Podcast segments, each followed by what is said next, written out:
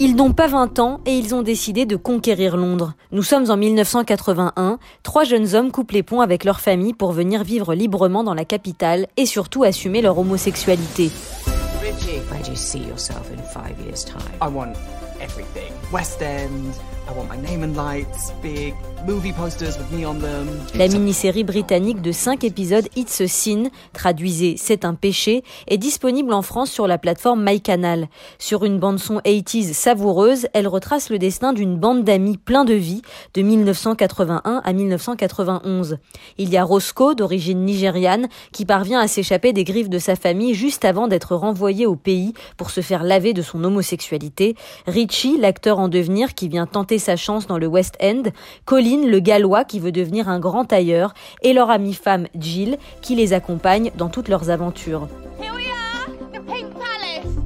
Ces joyeuderies vivent leur sexualité librement, prennent de la drogue et n'ont que faire de la bien-pensance. Mais nous sommes dans les années 80 et un mystérieux virus va venir faucher cette génération pleine d'ambition.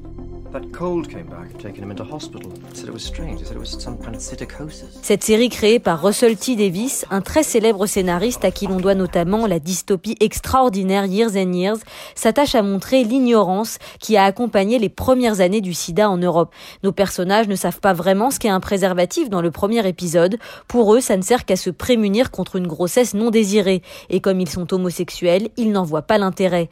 Si des informations inquiétantes arrivent au compte-gouttes depuis les États-Unis, la prise de conscience n'est effective qu'à partir du moment où des personnes de leur entourage meurent. Russell T. Davis décrit avec brio des faits historiques oubliés.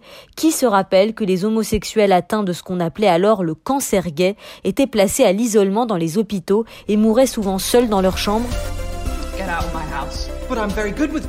L'aveu de la maladie constituait pour les malades un coming out qu'ils n'avaient pas forcément prévu de faire.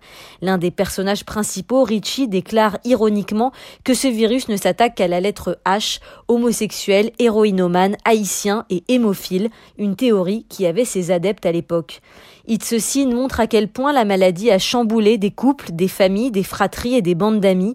À force de tabous et de non-dits, la communauté gay a cruellement manqué d'informations et a souvent dû trouver des moyens de protection par elle-même avant que les États ne réagissent réellement.